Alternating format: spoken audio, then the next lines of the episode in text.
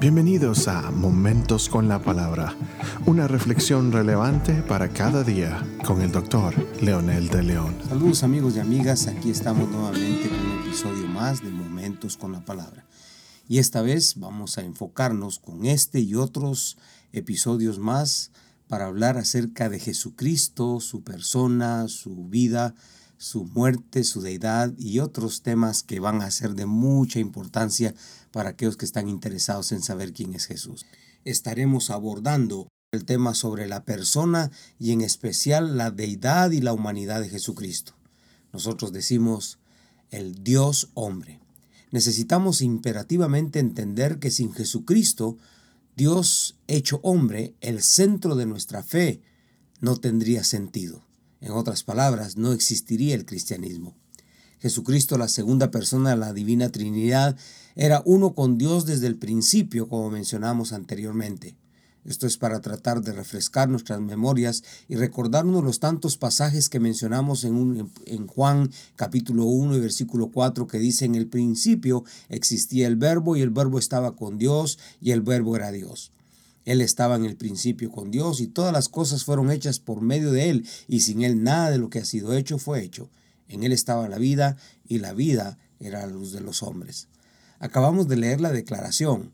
La palabra estaba con Dios y la palabra era Dios. Este es uno de los versículos por los cuales el Nuevo Testamento claramente revela la deidad de Jesucristo, es decir, que Él mismo es Dios. La confesión de Tomás revela también esta verdad en Juan 20, 28, cuando dice, mi Señor y mi Dios. Y Jesús lo permitió, significa que Él sabía lo que estaba pasando. En Juan 1.1 se usa el término la palabra o el verbo para referirse a Jesucristo. Sabemos que una palabra lleva o conduce a una idea o a un mensaje, como la palabra Cristo es el que lleva o es el mensajero de la idea de, de Dios. Él vino, como Dios mismo, a la humanidad con el propósito de mostrarnos cómo es Dios. En Juan 3:16 revela el clímax de ese amor de Dios por la humanidad cuando dice, tanto amó Dios al mundo que dio a su Hijo unigénito, para que todo aquel que en él cree no se pierda, mas tenga vida eterna. Los atributos que pertenecen a Dios el Padre se aplican también al Hijo. Encontramos también que el trabajo del Hijo es el trabajo de Dios el Padre. En Juan 1.3 dice, todas las cosas fueron hechas por medio de Él y sin Él nada de lo que ha sido hecho fue hecho. El Padre, el Hijo y el Espíritu Santo juntos en el mismo propósito el que dice que se haga, el que crea y el administrador.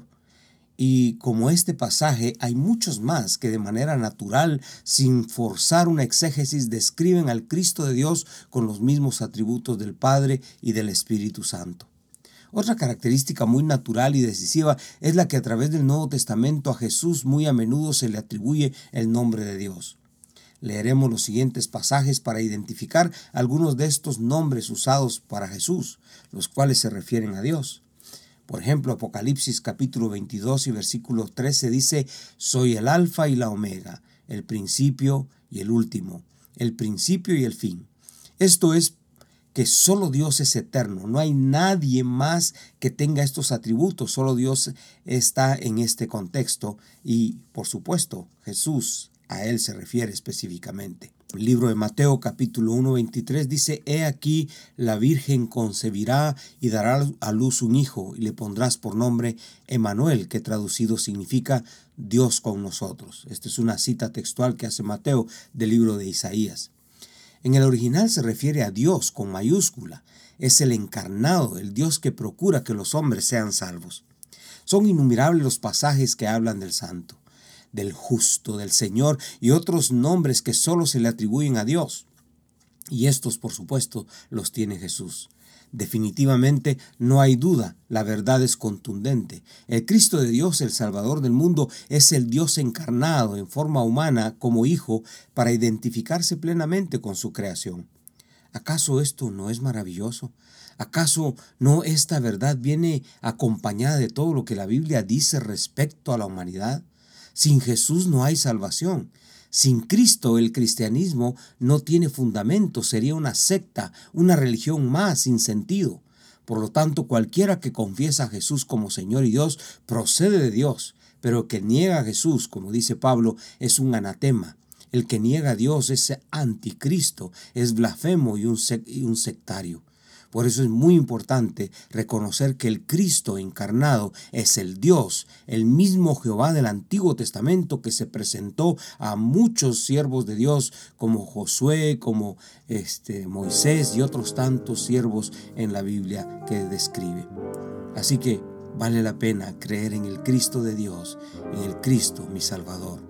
Ore conmigo diciendo, amado Dios, gracias por revelarte a nosotros a través de tu palabra.